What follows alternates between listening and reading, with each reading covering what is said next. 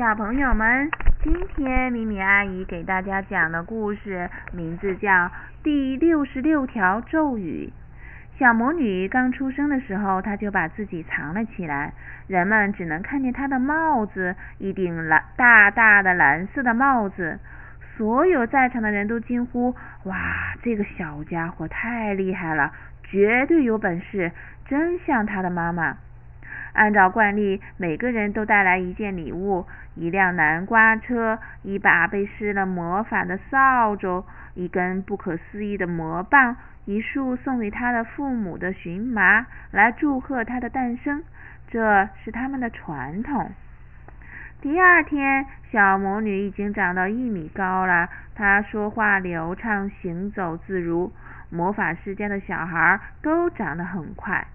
到了该去魔法学校上学的时候了，在家里，女魔法师对她说：“你将会发现魔法学校里很有趣，你会有一大群伙伴，你能学会魔法咒语，你能学会在天空中飞翔，你能学会给猫变颜色，你可以学到许许多多的本领，成千上万种的本领。”小魔女很想学飞翔的本领，很想学会魔法咒语，也很想学会把黑猫变成白猫。但是有一件事让她害怕，那就是要遇遇到一大群小魔法师。这些小魔法师她一个也不认识。她转着圈子说道：“可是我，我在这个学校里一个人也不认识。”小魔法师们只在晚上上课。这天晚上，小魔女走进了魔法学校。不一会儿，一群小魔法师冲着她大叫：“小不点儿，小东西，你的帽子也未免太大了吧！”小魔女一点儿也不喜欢他们。在学校门口，当月亮变成金黄色的时候，小魔女决定了。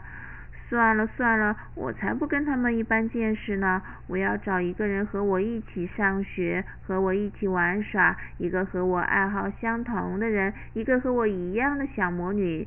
嗯，就这么办。但是怎样找到这样一个小魔女呢？回到家里，小魔女坐在昏暗的角落里，翻着厚厚的魔法书。那里面有全部的魔法咒语，包括老掉牙的咒语。突然，小魔女叫了起来：“我找到啦！这就是第六十六条咒语。只要站在镜子前做一个鬼脸，必须是真正难看的鬼脸。同时说，不用担心变成两个，就是这么容易。”小魔女照着书上写的做了，马上镜子开始微微的颤抖，然后扭动起来，最后闪闪发光。一个戴着蓝帽子、跟她一模一样的小魔女从镜子里走了出来，她高兴的跳了出来。哇！咒语显灵啦！小魔女想，她拍了一下自己的脑脑门，这不是在做梦。就在这时，那个小魔女也像她一样拍了一下自己的脑门。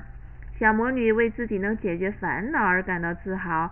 现在她不再孤独了，她有一个伙伴了。到了晚上，小魔女和镜子里的小魔女戴着他们的帽子，一前一后骑在双人魔法扫帚上，飞向魔法学校。刚到学校，他们就看到一群可恶的小魔法师正在戏弄一个戴黄帽子的新学生。喂，你们住手！小魔女叫道：“别去惹他！”就在这时，一模一样的小魔女也这样叫道。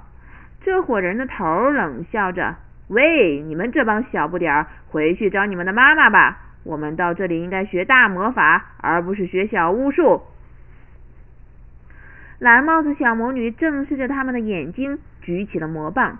这时，一模一样的小魔女也举起了魔棒。一场魔法大战开始了！火！那个头叫道。一瞬间，一场倾盆大雨浇在学校上空，烟雾朦胧，各种不可思议的魔法开始了大演练。蓝帽子小魔女特别能干。